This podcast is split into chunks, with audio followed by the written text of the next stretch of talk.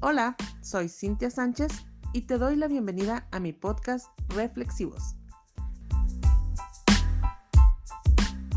Hey, ¿qué onda? Y bienvenidos a Reflexivos, su podcast favorito. En este episodio tengo una invitada que nos va a compartir toda su experiencia laboral y cómo esta experiencia la ha llevado a estar en un tema que para muchos es tabú, la muerte. ¿Cómo es trabajar en una funeraria? ¿Por qué elegiste trabajar en una? ¿Y cómo ahora la muerte em, se relaciona contigo y cómo la has normalizado en tu vida?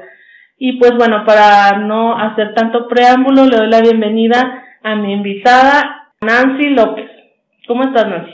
Hola, pues muy contenta de estar aquí en tu programa, eh, muy agradecida por, por la invitación y pues déjame te platico un poquito este, de cómo, de cómo fue que yo empecé en este mundo maravilloso que, que es el mundo funerario. Gremio le llamamos nosotros.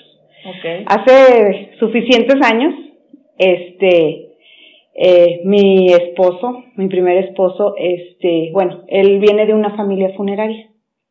Okay. En el momento en el que nosotros nos íbamos a casar, tuvimos una rifa, había una expo tu boda, eh, en Candilejas, en el salón que estaba aquí en Saltillo, te estoy hablando, ya no existe el salón.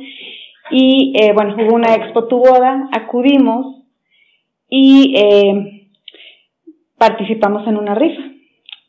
Casualmente el boleto era el número 41. En aquel tiempo, el número 41 era la clave que se utilizaba para identificar a las personas sin vida la clave policíaca, de ambulancias, etcétera, Oh, etcétera. Como yo estaba en el mundo funerario, para mí esa fue mi bienvenida al mundo funerario. Empecé a trabajar de la mano con él. Él trae una historia ya, este, su mamá eh, era una empresaria bastante reconocida de Ramos Arizpe Coahuila. Ella ya falleció hace más de 20 años y fue eh, la mujer, la primera mujer funeraria en el sureste de Coahuila. Ella trabajó para Galloso hace más de 50 años. Trajo la idea a Ramos Arizpe, de donde ella era originaria, porque no había funerarias. Todavía, bueno, en el momento en el que ella llegó, todavía hacían los ataúdes de madera en el momento que fallecía una persona. Eh, Estoy hablando de la villa de Ramos Arizpe, hace Sí, 50 hace años, más o 50 menos, años. 55 años. Y Galloso, perdón que te interrumpa, es de, del DF, ¿no? Exactamente. Entonces ella era secretaria, va a Galloso, trabaja allá, se trae la idea, funda su empresa en 1978, más o menos aquí en Ramos Arizpe, y a partir de ahí, bueno, ella fallece desgraciadamente y se queda a cargo su esposo, eh, luego sus hijos, en este caso, bueno, mi ex marido, y a partir de ahí empiezo a trabajar con él. Oye, ¿y cómo, o sea, cómo él, siendo esposa, cómo tú veías que se relacionaba con este tema de la muerte? Decíamos hace un rato de que empezáramos a grabar que para muchos es un tema que no se habla, o sea, que en tu, en tu familia no estás hablando de, ah, cuando me muera, o me voy a preparar así y asado. ¿Cómo era la vida, digamos, de ustedes del día a día el, al, al estar en este tipo de negocio?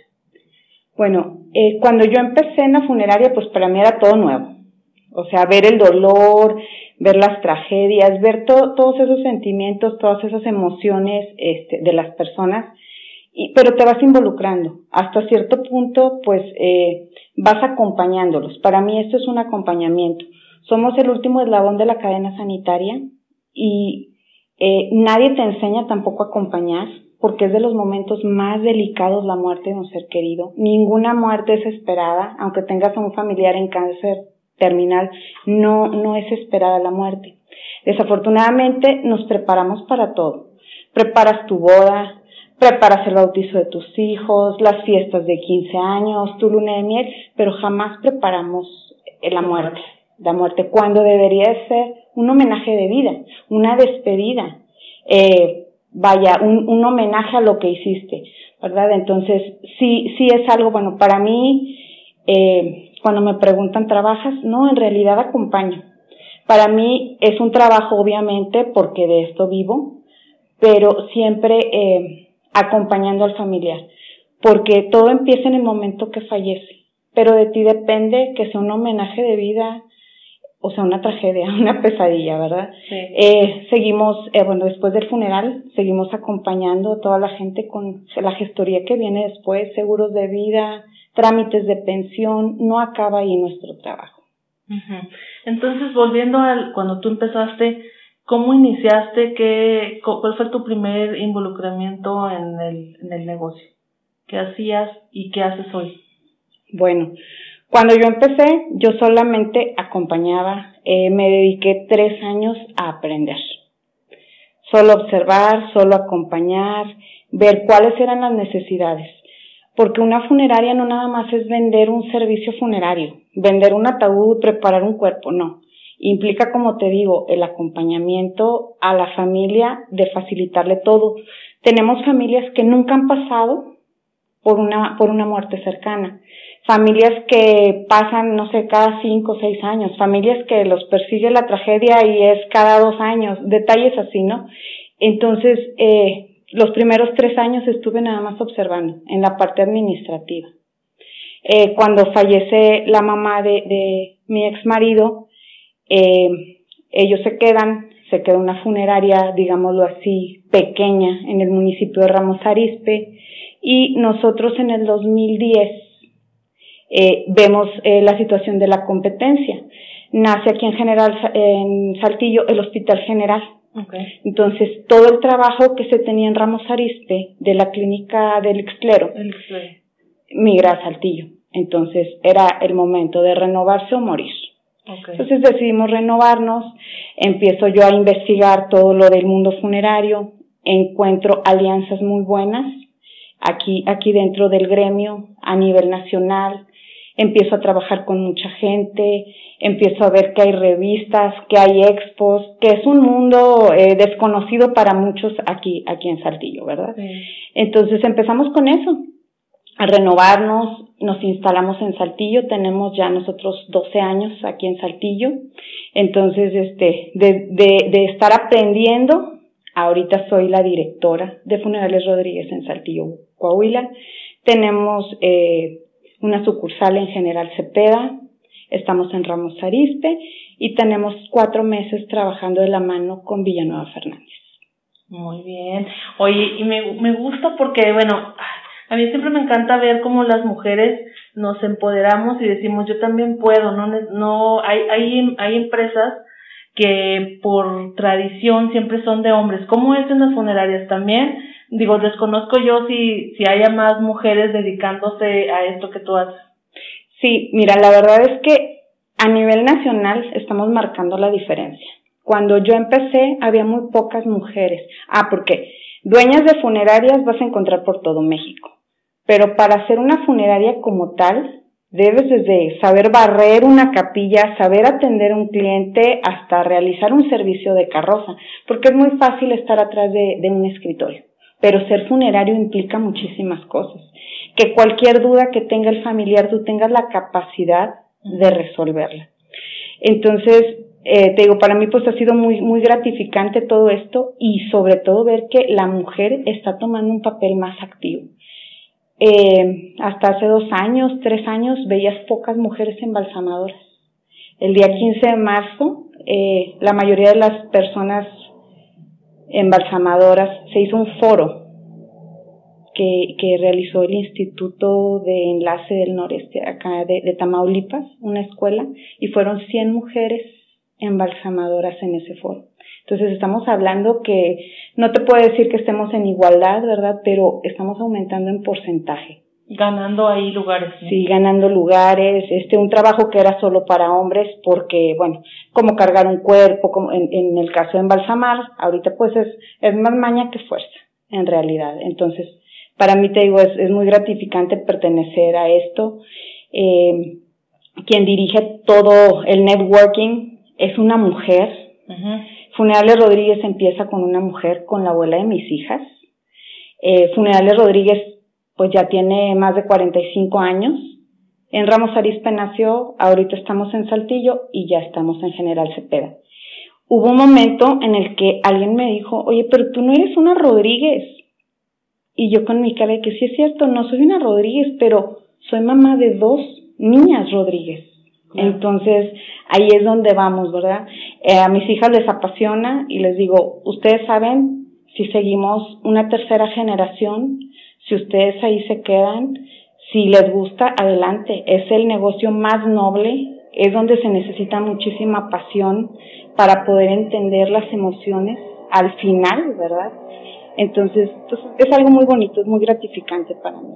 Me gustó mucho la palabra que usaste de acompañamiento, porque al final del día creo que un acompañamiento siempre se debe dar en cualquier servicio y más en este, ¿no?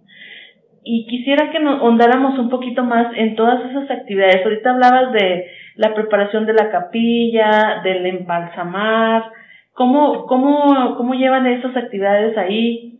Por ejemplo, el embalsamador que tú tienes es chica o es hombre, cómo es, este, los horarios, porque también, por ejemplo, si alguien muere en la madrugada, todo ese tipo de cosas, cómo es el funcionamiento, digamos, del día a día de la, de la funeraria. Ok, fíjate, hoy casualmente celebramos el día del funerario. Ah, sí. El 17 de marzo, día de San José. Pues muchas felicidades. Este, muchas gracias. Eh, todo esto es un proceso. Desde que fallece la persona, estamos en ese acompañamiento. Para bien o para mal, aquí en Saltillo fallece una persona y nosotros estamos siempre en domicilios, en clínicas. Muchas veces dicen, vienen los coyotes, vienen los buitres, pero es el momento de acompañar. Como en todos los ámbitos, habemos profesionales buenos, habemos profesionales malos. Entonces, aquí para nosotros, para Funerales Rodríguez, lo más importante es el acompañamiento desde que fallece la persona. ¿Por qué? Porque hay que hacer gestoría en un hospital. Decirle al familiar qué tiene que entregar para que le den su certificado de defunción y nosotros podamos realizar el rescate y la recolección del cuerpo. Después de eso es trasladarlo al laboratorio para empezar el embalsamamiento. Voy a hacer un paréntesis. Tenemos dos mujeres embalsamadoras con nosotros y, y, un, hombre. Son, son los tres turnos. Entonces tú llevas a la persona, ya sea si murió en su casa o en su o en el hospital, lo llevas a la funeraria. es como el primer paso. Sí. Bueno, previo a la papelería que ya comentabas. Ajá, ese es el primer paso, que nosotros recogemos el cuerpo, lo trasladamos al laboratorio, ahí está la gente que se encarga de, de preservarlos, embalsamarlos, presentarlos, ¿verdad? En, sobre todo en higiene. Los, perdón que te interrumpa, ¿los laboratorios están eh, en otro lugar de, que no es la capilla?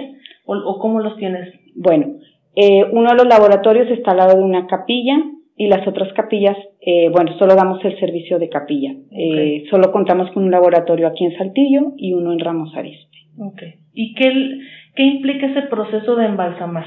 O sea, ¿qué, les, ¿qué le hacen al cuerpo? ¿Cómo lo preparan? Y esa higiene de la que hablas. Ok. Mire, el embalsamamiento es un procedimiento para la preservación del cuerpo, para su velación. Si una persona fallece después de las seis, ocho horas, dependiendo de su edad, sexo, enfermedades previas, pues va a presentar eh, ciertos aspectos de descomposición, no todos. Okay. Eh, tenemos en nuestras funerarias en, en, General Cepeda, te puedo decir que la mayoría de los cuerpos no se embalsaman y no tienen cambios. ¿Por qué? Porque tienen una alimentación muy sana porque hacen más ejercicio que nosotros. Es una, es un ambiente muy, muy diferente al de Saltillo. Aquí cambian inmediatamente, ves los cambios en los cuerpos. Entonces lo que nosotros hacemos en un embalsamamiento es una preparación vía arterial, en donde se cambian los fluidos corporales por químico para preservar todas las estructuras. Eh, los químicos son de patente, su base es el formol, entonces nosotros nos encargamos de extraer todos los líquidos del cuerpo y, eh, bueno, pues hacer su preservación y su presentación. Porque hablo de higiene. Eh, por normas de la Secretaría de Salud, ¿verdad? Pues hay muchas enfermedades, Que, que son contagiosas, eh, hay muchas enfermedades que lastiman a un cuerpo. Entonces nosotros somos los encargados, pues, de presentar ese cuerpo lo mejor posible. Okay dependiendo de la enfermedad que tiene, es como su descomposición, por así decirlo, que va, va a presentar. Es decir, bueno, a lo mejor tú no eres embalsamadora, pero imagino que conoces un poco el proceso. ¿Cómo ellos saben, o sea, qué, qué hacerle al cuerpo, no? O es en base al, al certificado, o cómo es ese proceso? Voy a hacer otro paréntesis. Sí soy embalsamadora, Ah, ¿sí? también este, entramos a, a la parte del laboratorio. Todos, todos apoyamos. Yo creo que es, es lo que te decía. Eh, ser funeraria no implica estar atrás de un escritorio dando indicaciones. Ser funeraria es saber de todo.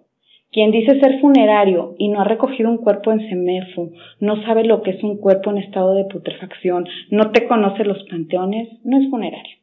No. ¿sí? O sea, un funerario debe saber todos los procedimientos. Y sí, eh, regresando a tu pregunta, eh, cada cuerpo es muy diferente.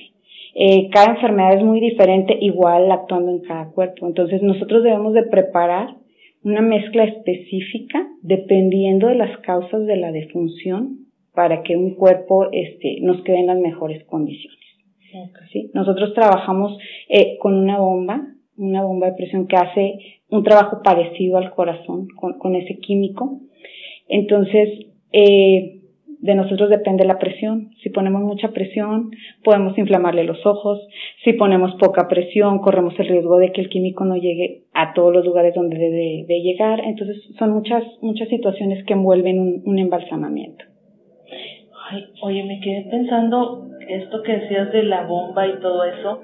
Es parecido, bueno, no sé, como para que entiendan los demás, porque para muchos es muy nuevo, para incluso para mí todo esto que obviamente tenemos noción de que se prepara el cuerpo, ¿no? Pero no específicamente ya con toda la información que nos estás dando. Similar a lo de, por ejemplo, una diálisis, o sea, donde estás sacando, ves que en las diálisis los conectan y sacan la sangre y luego la pasan por la máquina y la regresan. Me imagino, no sé si es algo similar, o sea, sacas todo la sangre, líquidos que hay y los sustituyes por estos por químicos que dices. Si nosotros trabajamos vía, bueno, venosa y arterial, en el área de la vena, pues extraemos la sangre. En la vía arterial se inyecta el químico. Digo, usamos químico de patente, ¿verdad? Su base es el formol, te repito, este, para que pues tengan ciertas características eh, los cuerpos. La bomba lo que hace es hacer la misma función del corazón, que todo ese líquido llegue a todas las partes del cuerpo. Estamos hablando de cuerpos eh, que fallecieron de manera natural, ¿verdad? Porque cuando ya tenemos un accidente, un homicidio, el procedimiento es parecido, eh, pero eh, tenemos los cuerpos con otras características después de una necropsia. Claro. Porque aparte ahí ya ellos les hicieron la autopsia o necropsia, ¿no? El Sí. término correcto. Oye, ¿dónde se estudia esto de ser embalsamadora? O sea, Pues fíjate que afortunadamente en México tenemos muchísimos lugares. Aquí en Coahuila, la Universidad Autónoma de Torreón ofrece un curso. De hecho, tenemos dos veces al año ese curso de actualización y de aprendizaje. Pero como todas, to- todas las, las profesiones, ¿no? Lo aprendes dentro del laboratorio primero. Eh, toda la parte del curso, pues, es más que nada teoría y toda la práctica la ves ya, ya dentro del laboratorio. Pero es más, ¿cuánto tiempo te tardas en estudiar eso? O sea, digo, sí entiendo lo que dices, como en toda profesión, ¿no? Te pueden explicar la teoría y ya lo mero bueno es cuando vienes a trabajar realmente en eso. ¿Es más como una certificación, entiendo, o si es una carrera que dura cierto tiempo? No, es, es una certificación. En realidad, eh, la certificación dura seis meses, tres meses, incluso hay cursos express donde, bueno, ya sabes empíricamente todo lo que se hace y solo vas a certificar tus, tus conocimientos. ¿verdad? Como para que tengas la licencia de hacerlo. Exactamente. Ok. Uf, ay, a mí se me hace muy impactante cómo, ¿qué sientes tú al tener, o sea, tener el cuerpo ahí al lado? ¿No te da miedo? ¿Qué, ¿Cuáles fueron tus primeras emociones? Digo, ya, ya nos decías que ya tienes bastante experiencia en eso, imagino, ya lo normalizaste, pero ¿cómo fue la primera vez que, que embalsamaste un cuerpo? La primera vez que me tocó entrar a un laboratorio, eh, fue para mí muy impactante el hecho de, de hacerte muchas preguntas. Eh, mi primer cuerpo fue una necropsia y fue una necropsia de una chica de 13 años. Entonces, eh, una necropsia implica pues una preparación especial de todos los órganos eh, por aparte del cuerpo. Hay, hay cuerpos que nos permiten trabajar muy bien, hay otros cuerpos que no, que se tienen que preparar aparte y me tocó pues ver un cuerpo así tal cual. Entonces para mí pues fue un- una situación de mucha reflexión, de mucho análisis, de decir, ¿qué somos? cuerpo, materia, ¿dónde está la parte espiritual? ¿En qué momento llega esa chispa? ¿En qué momento se va esa chispa? Y fueron muchos sentimientos encontrados. Eh, pues ver a una niña de 13 años fallecida en esas condiciones, pues sí fue muy impactante, pero ahí es donde aprendes a darle un valor a la vida, a cada instante, a cada momento, eh, disfrutar. Eh, te comentaba yo de, de, que para mí todo esto es acompañamiento. Cada familia pues ve una pérdida de una u otra manera, ¿verdad? Entonces e, es, es esa parte de, acompañar, eh, de estar al pendiente, de no, sentir el dolor. E, e, esa es una máxima que como funerario debes de tener. Es tu dolor, no es el mío, pero te acompaña. ¿Y eso cómo lo logras? O sea, a ver, hay varias cosas en lo que dijiste y está súper interesante. Uno es, decías, mmm, esta parte del dolor, yo no, no es mi muerto, por así decirlo, ¿no? Pero al final, ¿cómo dejas el sentimiento de fuera? Eso es una. Y la otra es, lo que comentaste de la efemeridad de la vida, ¿no? O sea, hoy estoy vivo y mañana game over y, y qué, ¿no? ¿Dónde está esa persona? El verlo ahí para ti ya representa como, pues es solamente, ya no es una persona viva. ¿Qué representa para ti el cuerpo? O sea, tenerlo ahí al lado. Fíjate que siempre en el mundo funerario, eh, sobre todo en los embalsamadores, y hay muchas leyendas urbanas, eh, que nos dicen, ¿verdad?, de, los cuerpos. No es así de que el cuerpo esté ya, porque es una persona que tiene mamá, que tiene papá, que tiene hermanos, o que fue madre, o que sigue siendo hija.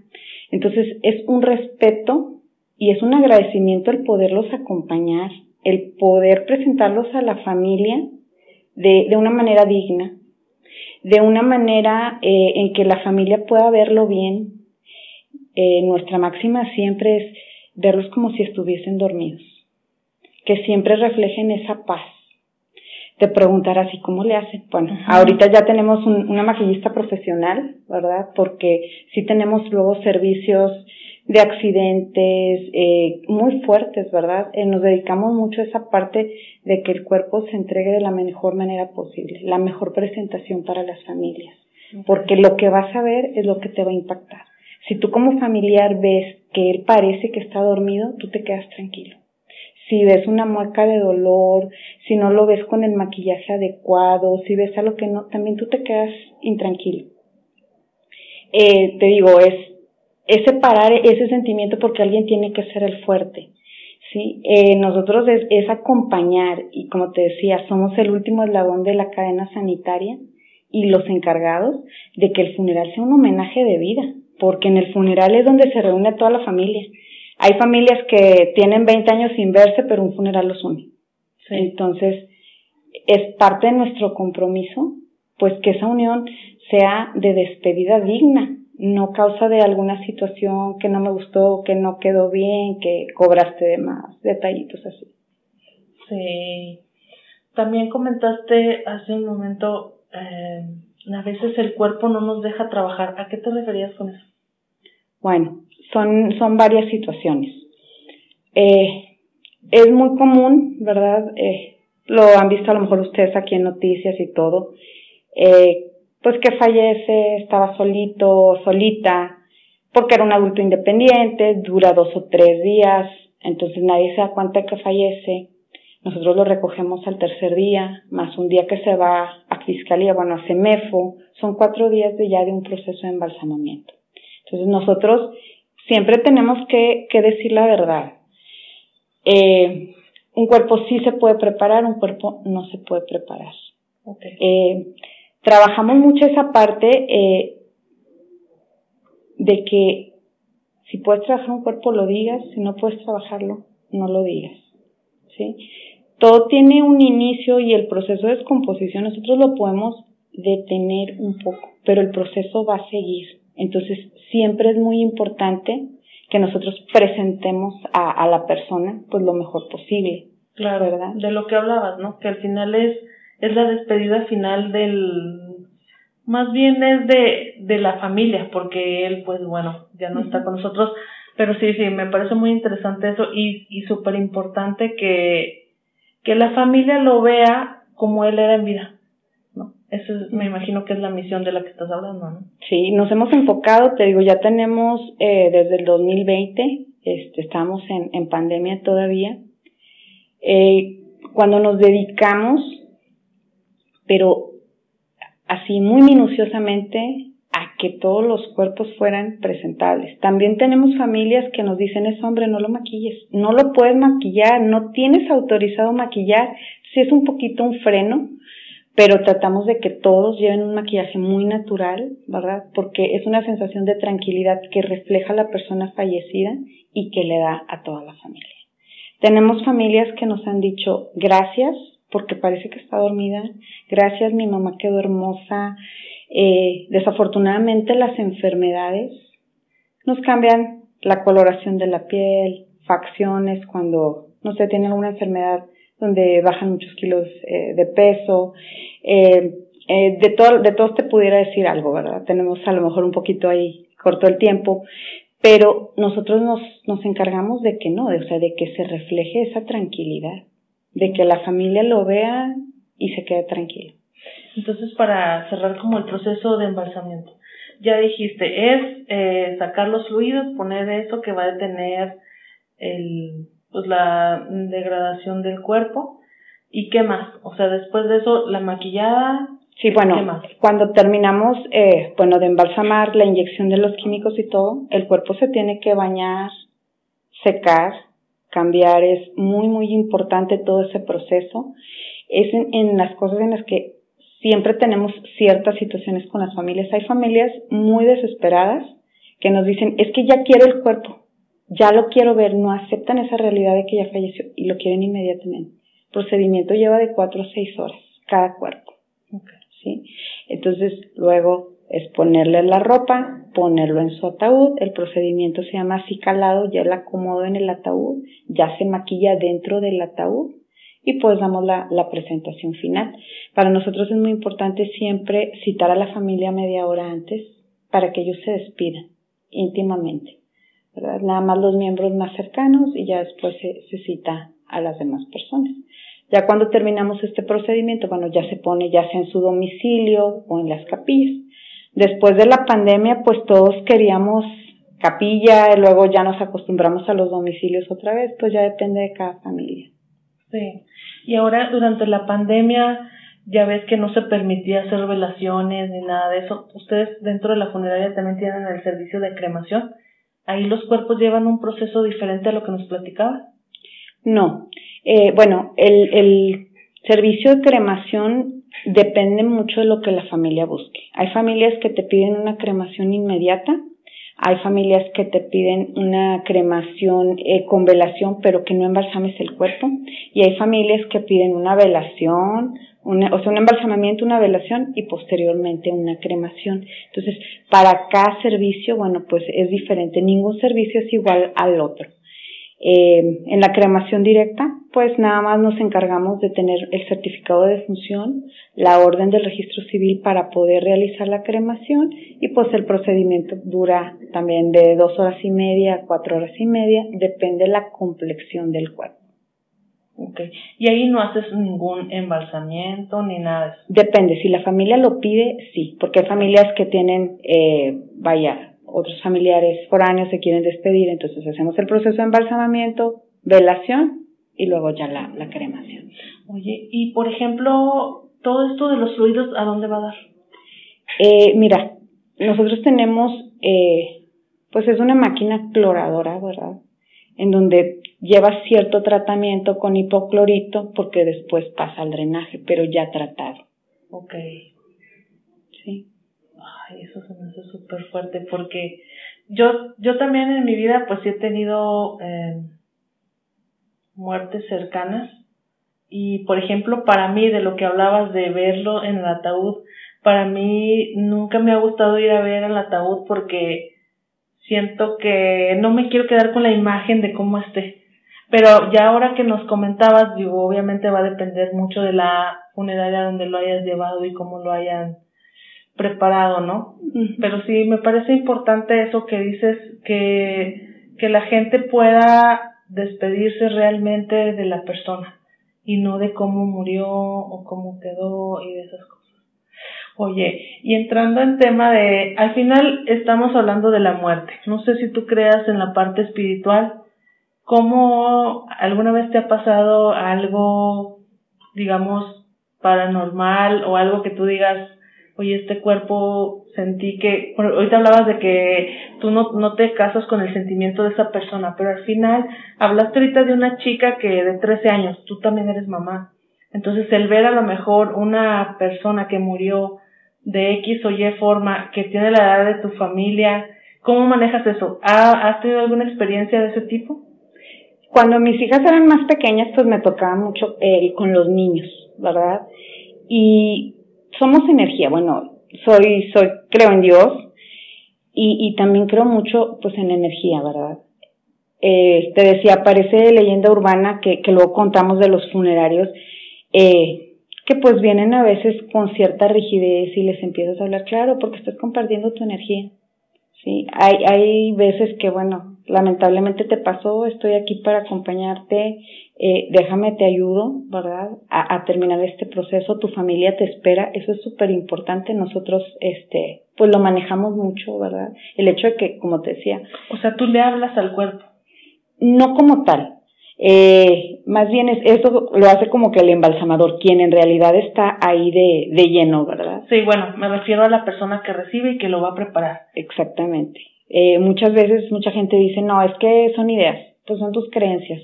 Hay veces que sí te funciona, hay veces que nos dicen, oye, es que está llorando, no, no está llorando, eh, es agua que quedó y, o sea, todo tiene una explicación. Cosas que han pasado, sí, la energía se queda, eh, tuvimos muertes muy inesperadas, eh, digo, no quisiera entrar así en temas ni de fantasmas ni nada, pero pues la energía ahí sí. La energía, exactamente. Sí, pues al final somos, somos energía, estando vivos. Entonces existe energía residual, que es a la que yo me refiero. O sea, que digas tú, oye, pues la otra vez estaba escuchando, fíjate, algo sobre eso, ese proceso, y decían, pues también hay sonidos que el cuerpo hace, que tú ahorita comentabas, pues todo tiene una explicación científica y al final uno siempre le va a dar una explicación a lo que sea, ¿no? Ahorita si se abre la ventana, ay, pues el aire, ¿no? Pero sí, sí me gustaría, por ejemplo, tus hijas desde chiquitas, imagino, están en una funeraria. Sí. Y ellos, los niños, pues dice la gente, ¿no? Que tienen otras capacidades de ver. ¿Alguna vez te dijeron algo? Eh, más pequeñas, sí, ah, o sea, más pequeñas sí me decían que había un niño, que había una niña, porque bueno, en ese momento vivíamos al lado de la funeraria sí escuchamos situaciones, pero como dices, pues buscas una respuesta. Había situaciones que no tenían una respuesta. Y como te digo, bueno, yo, yo soy creyente, entonces siempre les decía, bueno, ¿saben qué? Si se sienten inseguras, hay que rezar un Padre Nuestro, hay que encomendarnos a nuestro ángel, etcétera, etcétera. Nunca les ha pasado, afortunadamente, ninguna situación eh, que lamentar ni nada por el estilo. Y, y me ha pasado por etapas con ellas.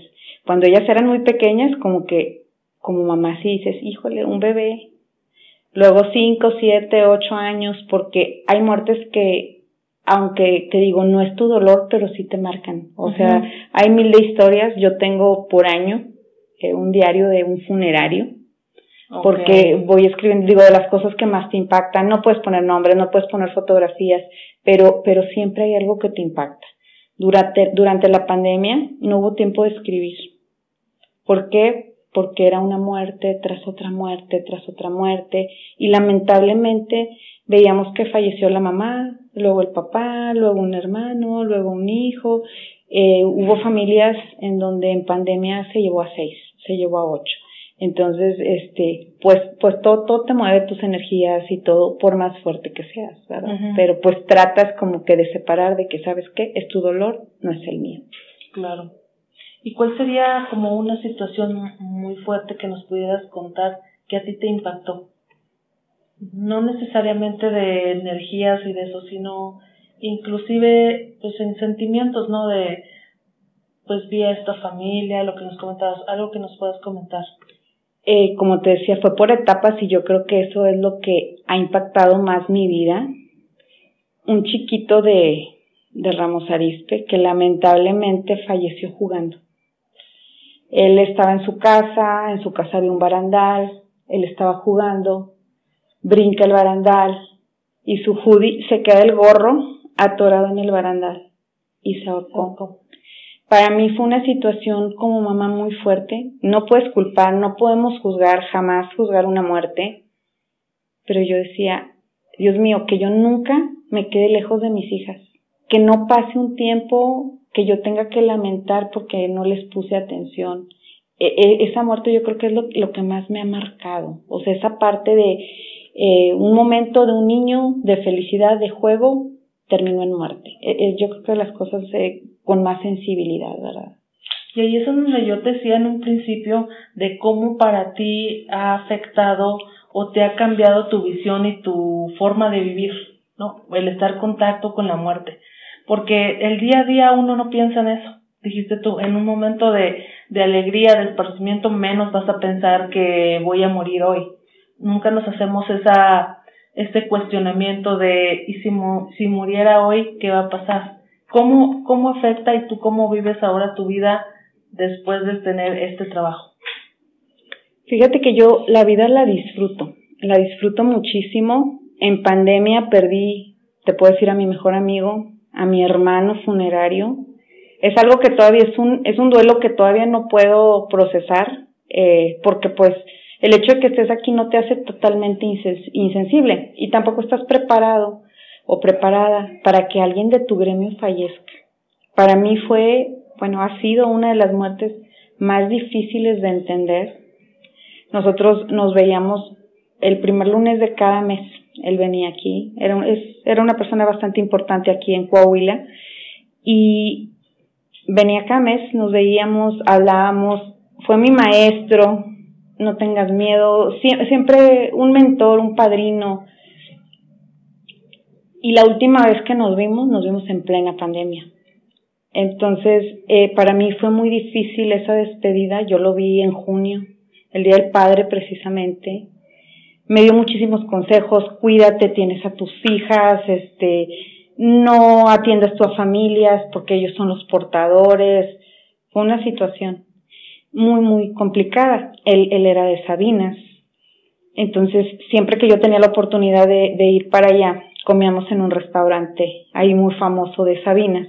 Entonces, la última vez me dijo, este, ¿sabes qué, Nancy? No vamos a ir a la estaca.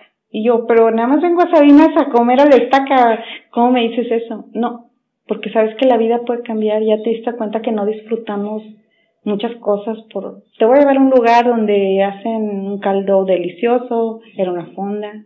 Y yo así de que llevaba a mis hijas. Mis hijas con él pues siempre fueron... Para ellas fue, fue su tío Héctor. Entonces fue la última vez que nos vimos. Disfruté ese caldo de res como no tienes una idea eh, en ese momento pues eh, no, no, no asimilas esa despedida y me dice, oye, ¿qué vas a pedir de postre? Aquí hacen las mejores malteadas de Sabinas. Entonces le digo, no, ya comí suficiente, o sea, ¿cómo crees que maltea? Entonces dice, bueno, las niñas, ¿qué quieren niñas? Y las niñas voltean a ver así como que, ¿podemos? ¿No podemos? Y yo así de que una para las dos porque ya es mucho dulce. me dice, déjalas que disfruten. Tengo las últimas fotografías con él y cayó en cama a los 15 días. Y falleció, falleció eh, en la pandemia. Estábamos como con seis muertos al día. No pude ir a despedirlo. Eso es de las cosas que todavía pues siento mucho, ¿verdad? El no poder eh, haberlo despedido, el no poder pues verlo ni hablar con él. La última llamada me contestó pero ya no habló.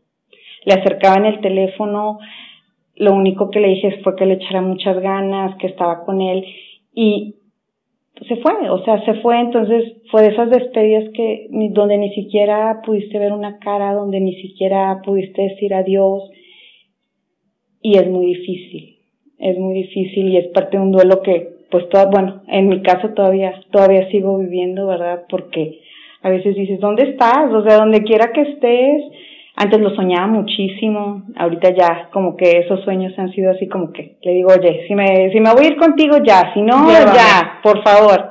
No, no. Este, pero sí, sí es complicado esa, esa parte como, como funeraria, cuando te toca alguien de tu familia o alguien a quien, a quien quieres mucho.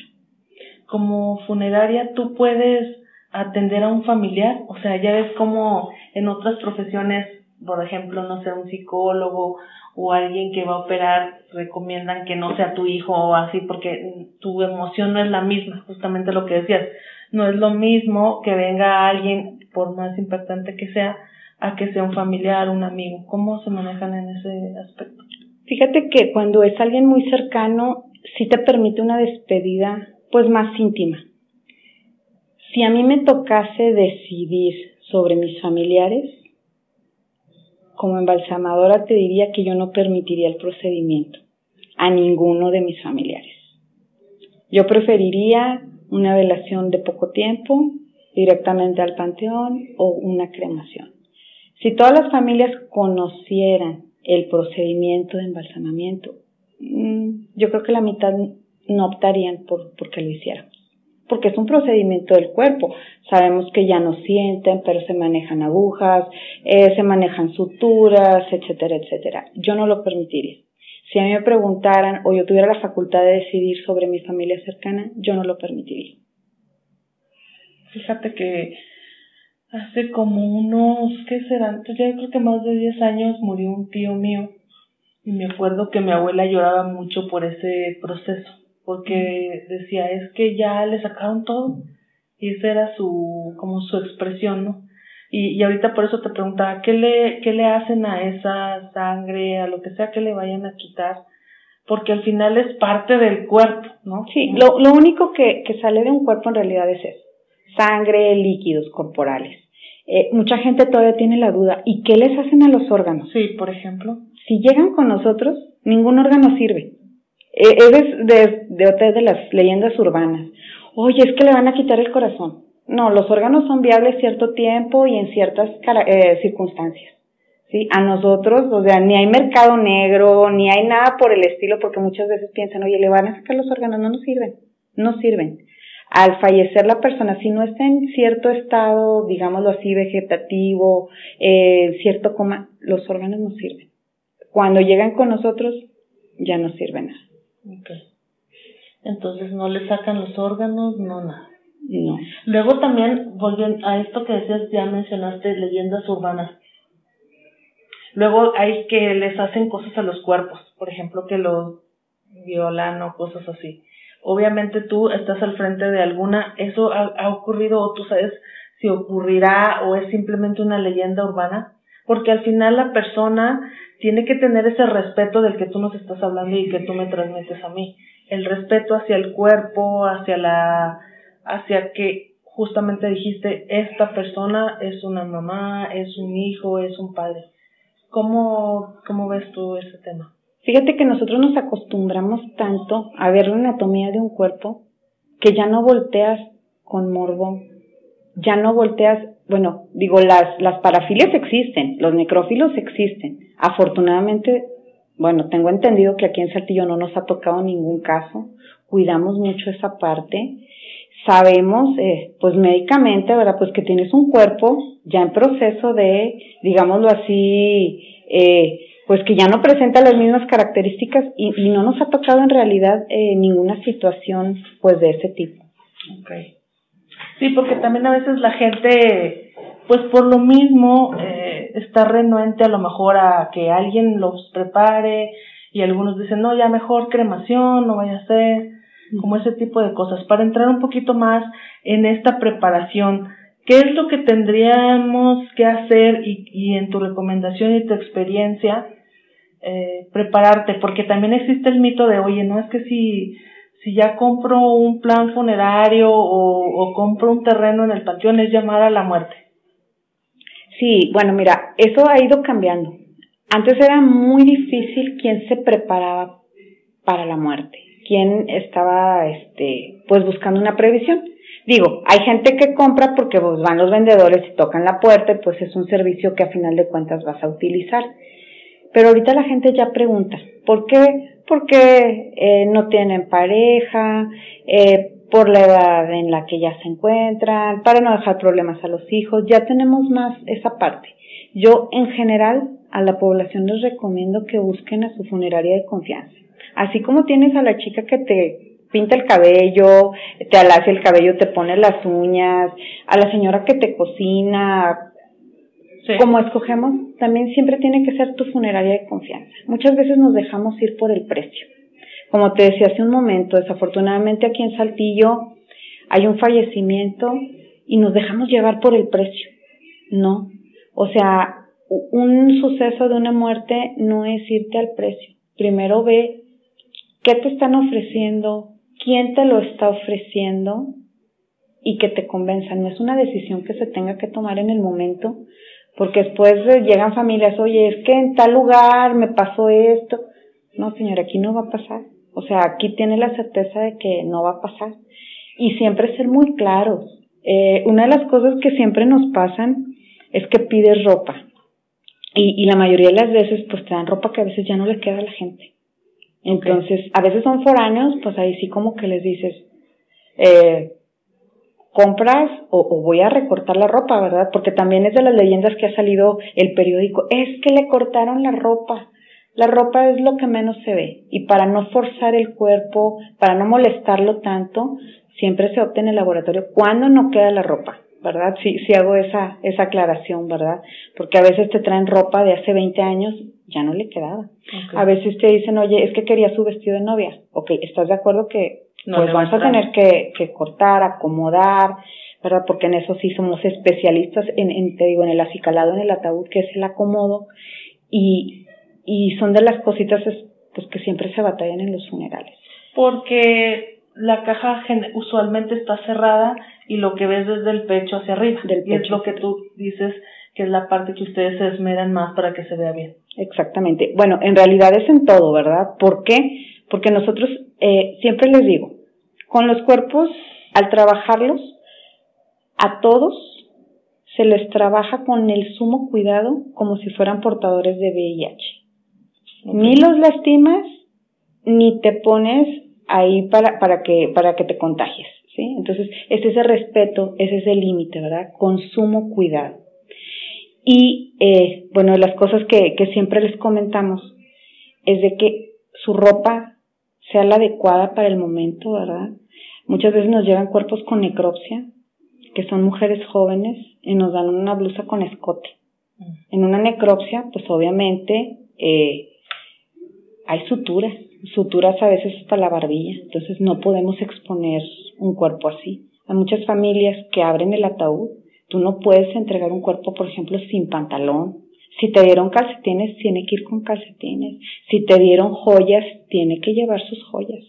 Esa es de las cosas que siempre ponemos como respeto fundamental, porque también hemos escuchado aquí, oye, es que, que le robaron un anillo. Siempre es recomendable. ¿Sabes qué? Se acabó la velación. ¿Quieres que se vaya con el anillo? Ok, sí.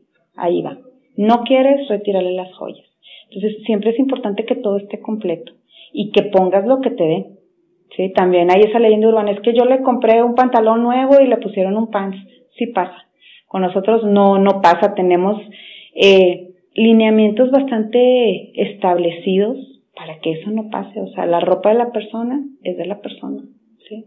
Si la persona trae una cobija y la familia la está pidiendo, regrésasela.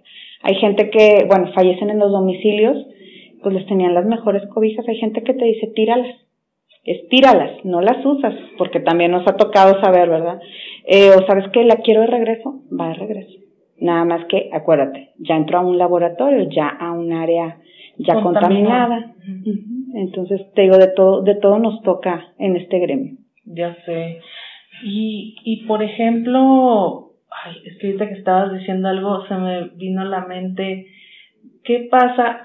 Decías tú, siempre prepararse y, y, y acercarse a su funeraria de confianza, utilizaste esas frases, pero no lo hacemos. Entonces, no es tanto a lo mejor, pienso yo, que la gente se vaya por el precio, sino que en ese momento, pues lo que menos te, no tienes cabeza tal vez para decir, ah, este, sí, la funeraria tal, eh, es todo súper rápido y a lo mejor van así a las carreras.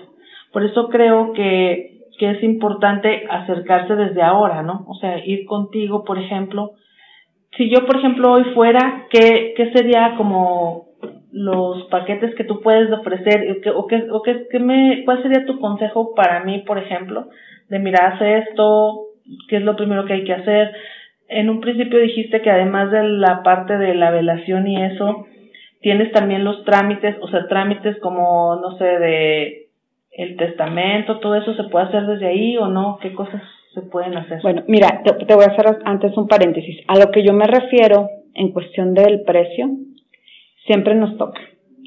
Aquí Saltillo, el gremio funerario, se mueve de muchas maneras. Fallece una persona en el hospital y todas las funerarias llegan. Pero llegamos porque es parte del trabajo.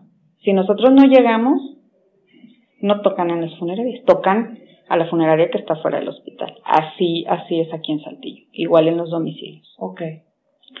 Como está la oferta y la demanda en el momento, hay cajoneras, funerarias patito, que no tienen todos sus registros. Y te estoy hablando de Profeco, no cumplen las NOM de las unidades de traslado, eh, te estoy hablando que no pagan impuestos, que sus trabajadores no están dentro del seguro social, eh, un sinfín de cosas. Entonces eso les permite abaratar sus precios. Okay. Un precio promedio de un funeral mínimo debe ser de 12 mil pesos.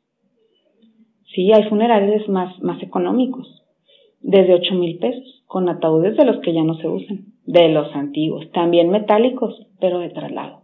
¿sí? Desafortunadamente, cuando una familia pierde un ser querido, está tan sensible.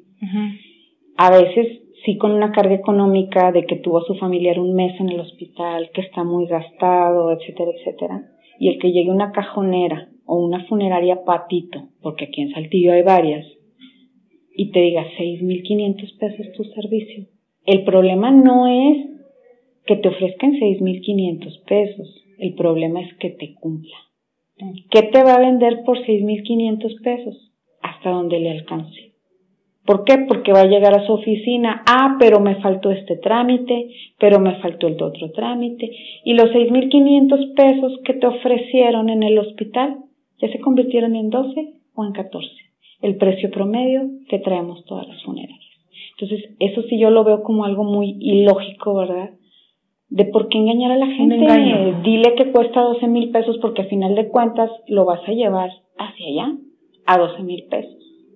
Claro. Entonces, esa es, esa es de las cosas con las que como funerarios luchamos día a día a día, porque la competencia así está aquí en Saltillo. ¿Y existe una normativa como para eh, vigilar esto, no? O sea, esto de que, oye, tú sí estás cumpliendo las normas, tienes los permisos, por ejemplo, eso se me hace a mí algo muy complicado como para que sigan funcionando como cualquiera que a nivel nacional sí está muy, eh, bueno, eh, revisado. Aquí en Coahuila, afortunadamente, eh, bueno, yo, yo siento que Coahuila es la tierra siempre de las oportunidades, ¿verdad? Te, dan muchas oportunidades. Aquí, yo te puedo decir, yo cuento eh, con, con, con mi título como embalsamadora, pero si tú vas a Secretaría de Salud aquí en Saltillo con un comprobante de un taller, ya te dan el permiso. Eso es lo que. Siento yo que no estamos profesionalizados, o sea, no está regularizado, porque si sabes embalsamar, ok, pero demuéstramelo, pero con un taller de seis horas no lo demuestras, porque yo tengo un taller con 110 horas de práctica. Entonces, esas son de las situaciones que dices, bueno, ¿por qué patitos y por qué no están reguladas? No, si están reguladas, nada más que tienen su permiso en base a un taller de seis horas. Entonces, e, esas son las situaciones en donde pues como que estamos muy light en, en, ese sentido, ¿verdad? En la ley general de salud. Y uno como cliente puedo yo ir a decirte, a ver, enséñame tus... Claro que sí, o sea, tú para ir a una funeraria, nosotros debemos de contar primero, tener los permisos de Secretaría de Salud, ¿sí? Un registro de la persona que embalsama, porque es bien fácil que yo te diga, ay, si yo soy Nancy, yo soy técnica en embalsamamiento, pero está embalsamando fulanita que ni siquiera una carrera tiene y es empírica, mm. ¿sí? Ah, es muy fácil decirte que yo soy Funerales Rodríguez, pero ¿quién me sustenta? Ah, bueno, aquí está mi contrato de adhesión en Profeco, donde yo cumplo con los protocolos que me pide Profeco y Profeco sabe cuáles son mis precios y qué incluyo. Aquí está donde yo, Nancy, soy persona física o soy persona moral y pago mis impuestos. Aquí está donde tengo de alta a mis trabajadores en el IMSS y donde estamos capacitados. Les decía hace, hace poquito eh, que cada actualización pues es un aprendizaje. Cuando empezó aquí el COVID, la región sureste, el subcomité nos citó a los tres o cuatro meses, pues para ver qué íbamos a hacer. Y sabes que el gremio en ese momento se unió porque todos ya sabíamos qué hacer, porque todos los que estábamos, no todas las funerarias están dentro del subcomité, ya teníamos pues contacto con la gente de Monterrey, con la gente de Guadalajara, de México, de otros países y ya sabíamos qué hacer. Ya no tuvimos que crear, este, a ver, un protocolo aquí en Saltillo, ya lo teníamos. Fueron muy pocas las personas eh, dentro de una plantilla funeraria las que se contagiaron. Entonces te digo, si tú estás bien establecido, regulado, tienes una historia, pues yo creo que de eso hablo en, en una funeraria de confianza. En que si tú le dices, a ver, oye, ¿estás dado de alta en Profeco? Claro, aquí está mi contrato de adhesión. Estoy dado de alta. Oye, ¿pagas tus impuestos? Claro, pago mis impuestos. ¿sí? Tengo estos cursos.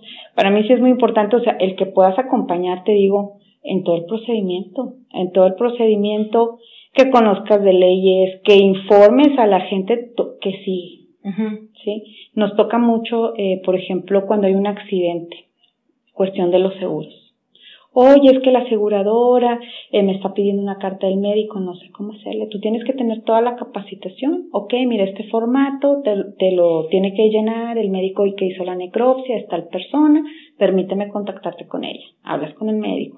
Doctor, fulanito tal, tengo tal persona que hizo usted la necropsia. Entonces te digo, es, es un entendimiento, no nada más es vender por vender. ¿Sí? Claro. Si quieres vender y ganar dinero, dedícate a otra cosa. Esto no, no es, no es para ti. Sí, no nada más es como te vendí ese paquete en seis mil o doce mil y bueno, pues ahí está, llévate el cuerpo allá al panteón y se acabó. Es todo un proceso. Es todo un proceso. Y ahorita que hablaba sobre el proceso que siguieron en COVID, ¿qué, qué cambió de post a, a cuando ya estábamos en pandemia en esta preparación que hacían de los cuerpos ahí con ustedes? Bueno, el COVID fue algo nuevo para todos. Cuando empezaron los casos de COVID, los funerarios no estamos preparados para los cubrebocas. De hecho, este, había una escasez tremenda de cubrebocas, de guantes, bolsas para cadáver. Entonces, lo que nosotros como funerarios hicimos, eh, pues fue un protocolo, ¿verdad? En donde incluso la persona que fallecía tenías que ponerle un cubrebocas. Eh, tuvimos nosotros una actualización que venía de Ecuador, Neales Rodríguez, y aquí este, un, un comandante, Néstor Calvillo, hicimos un, un protocolo de cómo poder poner un cuerpo COVID en una bolsa para evitar el contagio hacia la familia, hacia nosotros. Entonces, todo cambió, los cuerpos iban en bolsas, algo que no se veía. Todos los cuerpos COVID tenían que cremarse con bolsas. No quiero ni pensar en la contaminación que hicimos en ese momento, ¿verdad? Eh, no hacíamos velaciones, eh, hasta que Italia hizo las primeras necropsias, eh, nos dimos cuenta que pues no era el contagio así como se imaginaba, este, y nos autorizaron el embalsamamiento un año y medio después de, de los primeros casos. Que sí era viable embalsamarlos, que no pasaba nada, pero mientras no sabíamos de la enfermedad, pues los cuerpos no se embalsamaban, se iban directamente a cremación los primeros meses Después, de acuerdo al diario oficial de la federación, hubo un cambio. Aquí nuestro gobernador afortunadamente pues pensó en todas las familias y dijo, si la familia no quiere cremar, tiene derecho a inhumar. Es un derecho, ¿verdad? Entonces, este, sí, te digo, Coahuila es una tierra de oportunidades en realidad. Este, nos apoyamos mucho siempre en el subcomité, haciéndole pruebas a veces a las personas, porque es que nos dicen que falleció de COVID y no se puede velar. Entonces el subcomité dijo, ok, si hay médicos que quieran hacer las pruebas y no hay riesgo, adelante. Entonces se hacía la prueba, ¿sabes qué? Es positivo, se tiene que ir a inhumación o a cremación directo. Perfecto, ya la familia se quedaba pues con la certeza de que de que estaban dándole una despedida correcta, ¿verdad?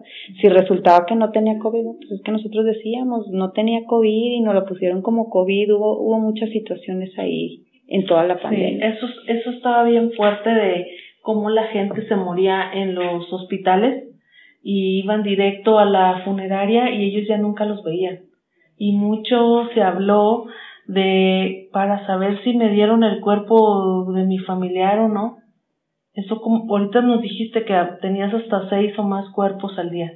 hay un control, o sea, también para que la gente esté, digamos, tranquila en ese aspecto de yo llevé el cuerpo, ya sea en esa ocasión por COVID o ahorita murió y lo llevé, estar seguros que lo que me dieron a mí, por ejemplo, en cremación, que, que no se vio a la persona, eh, que es mi familiar y que, y que así lo que me entregaron es lo que espero recibir. Bueno, fíjate que eh, ahorita también un tema tabú dentro de la funeraria es si me entregan a mi familiar, si es él, y, y, pues se habla de muchas situaciones. Eh, nosotros como funeraria, te digo, dentro de los protocolos de COVID, era poner a la persona dentro de la bolsa y cada bolsa iba etiquetada con el nombre, con su placa testigo. Es una placa metálica que va al lado del cuerpo para, para la cremación. Y obviamente decías, bueno, yo tengo la certeza de que yo a ti cremador te estoy, te estoy entregando a una persona y espero que tú con esa misma honestidad me estés entregando a la persona correcta, ¿verdad? Desafortunadamente, en, pues en, en lo que ya eh, recogemos como restos áridos, pues ya no hay forma de decir, ¿sabes qué? Sí fue. Pero nosotros como Funerales Rodríguez, ahorita trabajando Villanueva Fernández, nos estamos esforzando incluso. Hay familias que nos dicen, quiero entrar, quiero ver, a ver cómo entra mi familiar al. Perfecto. Puedes entrar, a ver, nada más, cómo entras, cerramos con puerta y te retiras para tener esa certeza. Estamos muy abiertos a esa parte. Hay familias que quieren participar activamente y les damos esa, esa oportunidad. Hay gente que dice, no voy a entrar, tú entra, yo te espero, la capilla está al lado del crematorio.